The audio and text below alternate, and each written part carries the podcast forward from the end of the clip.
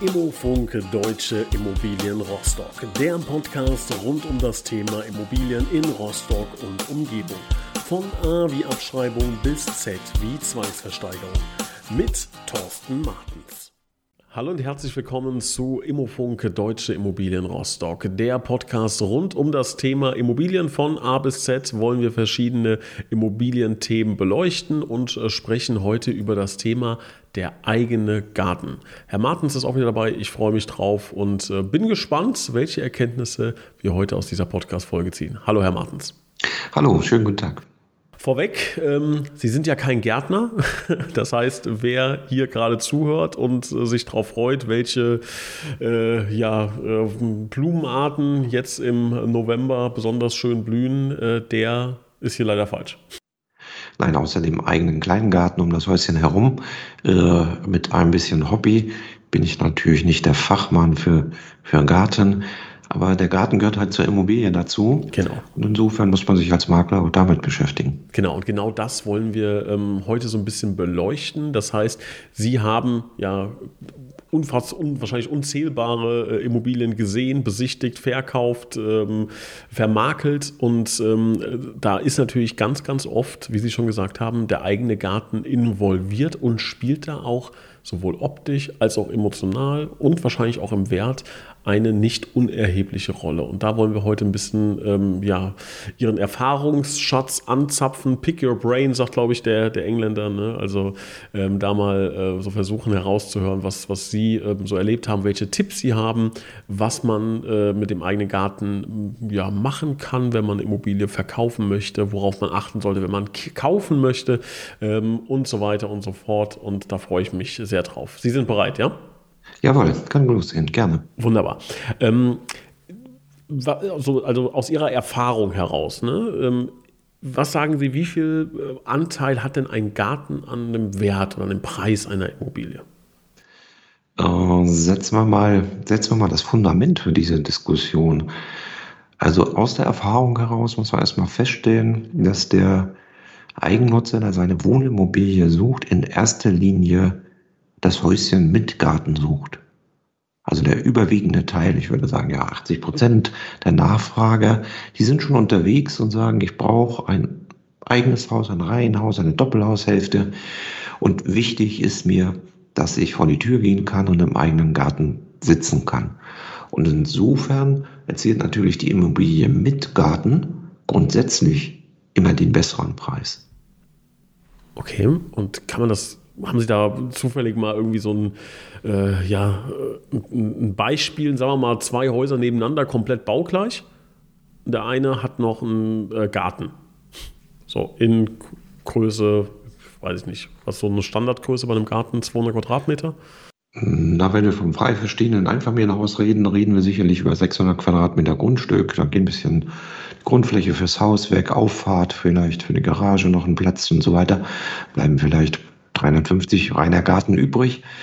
Ähm, das ist ein schöner Hausgarten dazu und natürlich hat das Haus in der Vermarktung, im Verkauf einen klaren Vorteil gegen einem, ich sage es einfach mal, einem Stadthaus, was äh, ohne Grundstück oder umlaufendes Grundstück sozusagen, ohne Gartengrundstück zum Verkauf steht. Mhm. Äh, man kriegt es nicht in Prozenten gefasst. Ich weiß, Sie fragen immer gerne, danach, wie viel macht das einen konkreten Unterschied. Es gibt ja den alten Immobiliengrundsatz Lage, Lage, Lage. Und es gibt eben Lagen, wo sie keinen Garten haben können, die dennoch die höchsten Preise erzielen. Also im unmittelbaren Stadtzentrum haben sie manchmal die Situation, überhaupt kein Gartengrundstück mit meinem auch Eigenheim dabei haben zu können, mhm. weil es den Platz einfach nicht hergibt. Und trotzdem gibt es den besseren Preis als am Stadtrand, wo die Parzelle mit einem ansprechenden Garten ist. Also da, glaube ich, ist der Unterschied nicht, nicht so in Zahlen zu fassen. Aber die Nachfrage nach dem Haus mitten in der Stadt mit Garten ist größer und deshalb erzielen sie mit Garten immer einen besseren Preis. Mhm. Liegt natürlich, also ich würde das mal so interpretieren, dass die Zielgruppe natürlich größer ist. Ne? Also mit einem Garten erreiche ich halt auch wahrscheinlich eher die Kleinfamilie oder die Familie ähm, als jetzt mit einer Immobilie ohne Garten. Ist das so der Hauptindikator für? Denke ich schon, ja. Also die Familie, die tatsächlich den eigenen Garten für Erholung, für ein bisschen Freizeit, für die Kinder nutzen will, ist natürlich die Hauptnachfrage dazu äh, im, im Immobilienmarkt. Das ist schon völlig richtig. Mhm. Jetzt ist, glaube ich, der Garten, so würde ich das mal interpretieren, ja ganz oft einfach auch der erste Eindruck. Ne? Also wenn, wenn wir von einem also gibt es da den, gibt den Ausdruck Vorgarten? Ne? Also das, ich weiß nicht, ob das irgendwie äh, an, an gewisse Restriktionen oder, oder Parameter geknüpft ist, aber ähm, ich habe sehr oft ähm, direkten Blick, entweder seitlich oder von vorne auf den Garten oder ähm, ich gehe mal davon aus, dass Sie als Makler sehr gerne mit dem Garten auch so ein bisschen, ein bisschen spielen und kokettieren.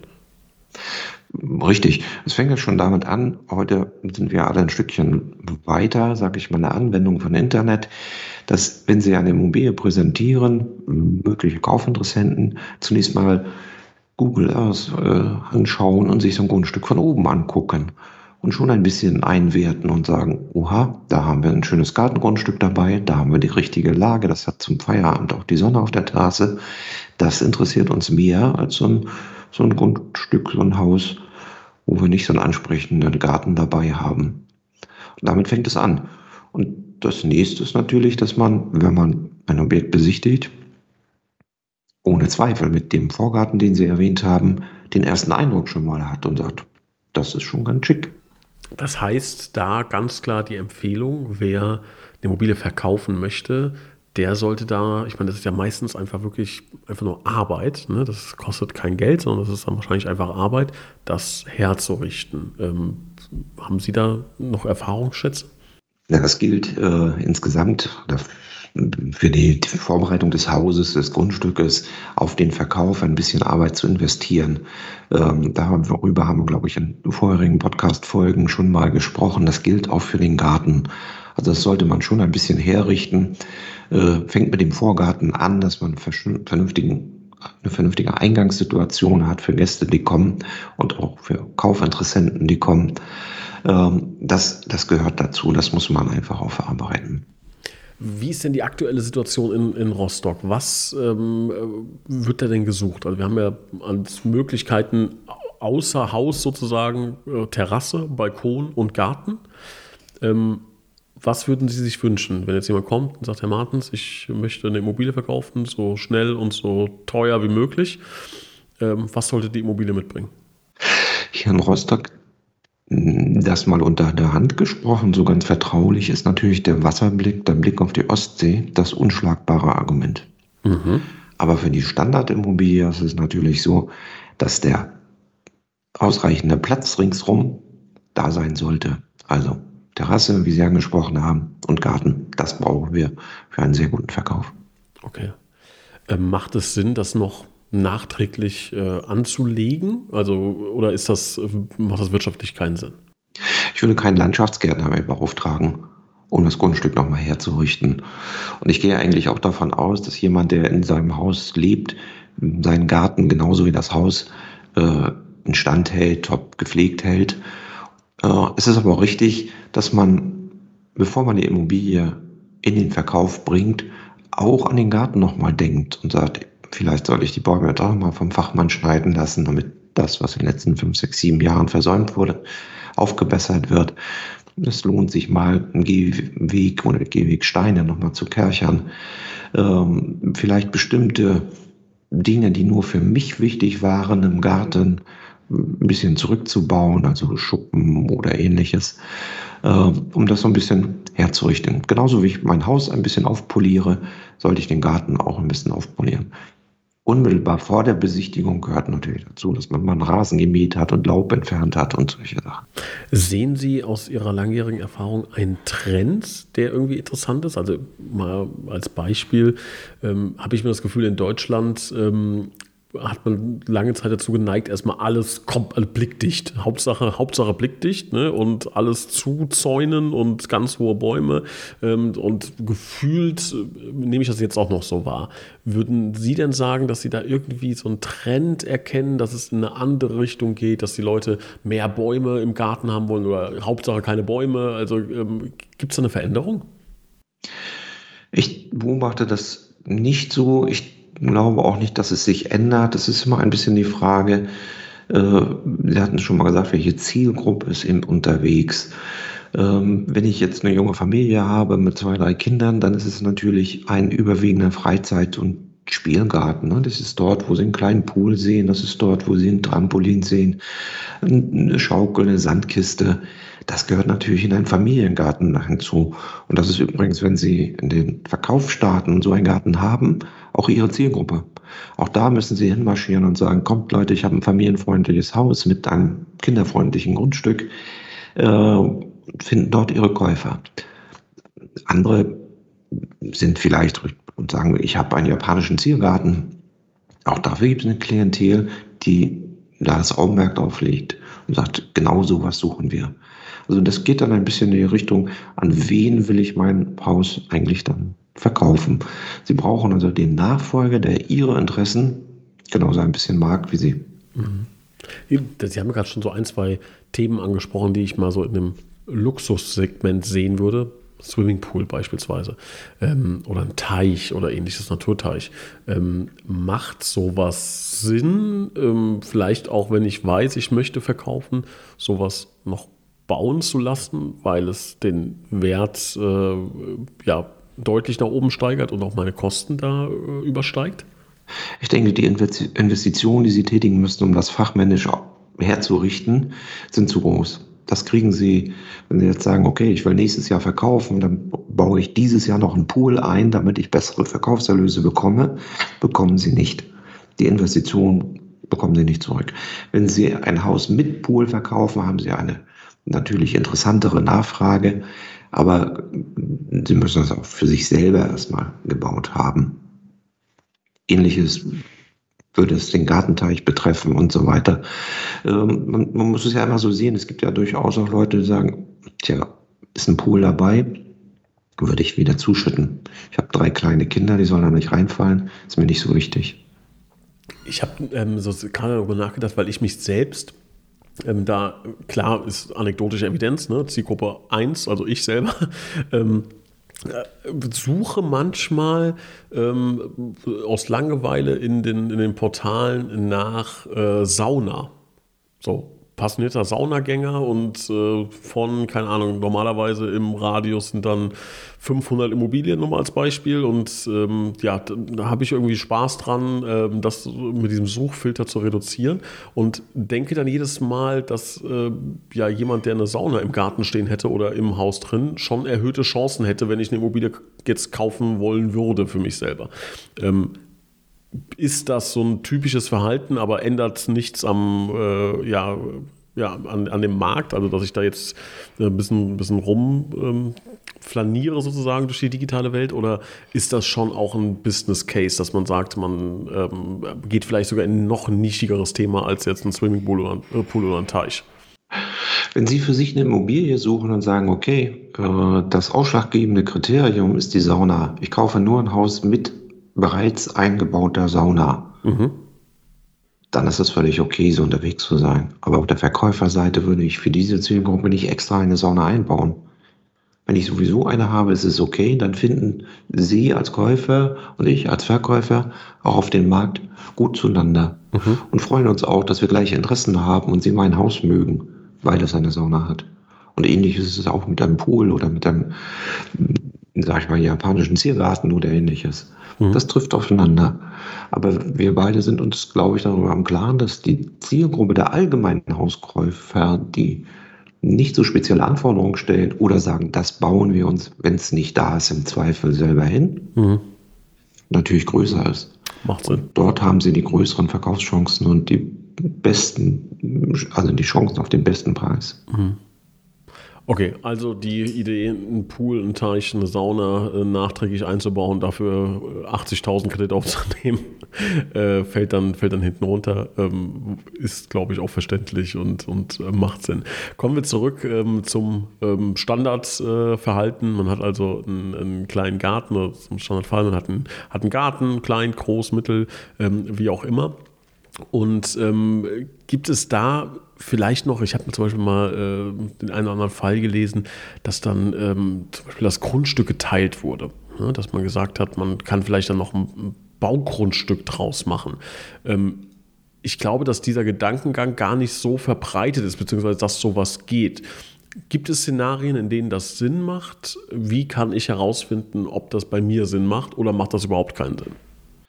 Das ist ein allgemeines Thema, was Sie da ansprechen. Also viele Verkäufer, mit denen wir zu tun haben, die uns begegnen, gehen von der Ist-Situation zu ihrer Immobilie aus. Was Sie ansprechen, ist ja den Gedanken in die Zukunft zu richten und zu sagen, was kann auf diesem Grundstück mit dieser Immobilie eventuell noch passieren. Dem der Grundstücksteilung ist auch eine Überlegung, ein Haus eben nochmal aufzustocken, ähm, was anzubauen, ähnliche Situationen. Sprechen davon bei uns immer davon und sagen, jede Immobilie, die wir in den Verkauf übernehmen, prüfen wir auf einen möglichen Mehrwert, den der jetzige Eigentümer vielleicht nicht sieht, weil er an sowas noch niemals gedacht hat. Und diese Mehrwertprüfung führt, wenn es sich umsetzen lässt, zu natürlich deutlich besseren Verkaufspreisen, weil ich gegebenenfalls tatsächlich ein Baugrundstück nochmal abtrennen kann und dann für ein Baugrundstück einen Preis realisiere und für das verbliebene Einfamilienhausgrundstück mit Haus.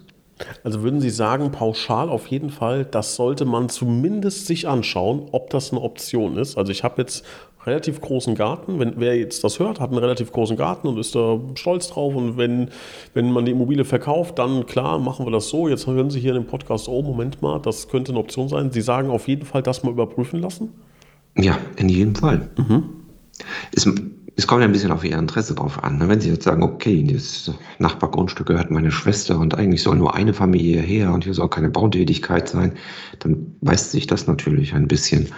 Aber wenn Sie für sich denken und sagen, okay, was ist für mich der optimale Preis, wie kann ich den erzielen, muss man darüber nachdenken, welchen Mehrwert kann ich auf dem Grundstück realisieren. Gibt es da noch andere Optionen, außer jetzt zu sagen, man macht da ein Baugrundstück draus? Gibt es da noch, äh, gibt's noch andere Optionen, die ich mit dem Garten machen kann? Also aus dem, aus dem Grundstück selber ist es natürlich, dass man tatsächlich über ein Baugrundstück nachdenkt. Ne? Das bringt ja am meisten, mhm. weil ich dann die, die sozusagen Wiese zum Baulandpreis verkaufen könnte, separat verkaufen könnte. Ähm, ansonsten, ja, man, man, kann natürlich auch einen Teil seines Grundstückes verpachten und sagen, okay, hier hole ich mir einen kleinen Betrag an Pacht mit dazu, weil ich das jemand nochmal ermögliche, ein eigenes Gartengrundstück für sich sozusagen zu nutzen.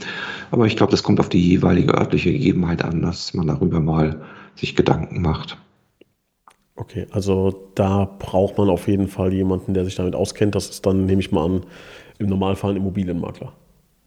Genau, ich glaube, da liegt ganz viel Erfahrung äh, in dieser Berufsgruppe. Ja, ja. ja glaube ich auch. Ähm, gehen wir wieder zurück zum Immobilienverkauf. Ich möchte verkaufen und äh, habe jetzt mit Ihnen gesprochen. Eine Teilung des Grundstücks kommt nicht in Frage und ich äh, muss jetzt dafür sorgen, dass die Immobilie im besten äh, Glanz erstrahlt. Gibt es da, ähm, Sie haben schon gesagt, Geld in die Hand nehmen macht keinen Sinn. Gibt es denn so zwei, drei kleine Kniffe, ähm, die sagen wir mal so an der, an der Schwelle sind zwischen, ähm, ich stecke ein bisschen Arbeit rein und nehme Geld in die Hand. Beispiel äh, Zaun nur mal als Beispiel. Würden Sie schon sagen, das ist so ein Bereich, äh, von dem Sie gerade eben gesagt haben, nee, macht keinen Sinn, da Geld zu investieren, oder sagen Sie, ja, das ist natürlich schon ein riesen äh, Eyecatcher? Das ist alles ja, sag ich mal, Instandhaltung, Verschönerung. Hier lohnt es sich auch ein bisschen Geld zu investieren. Mhm.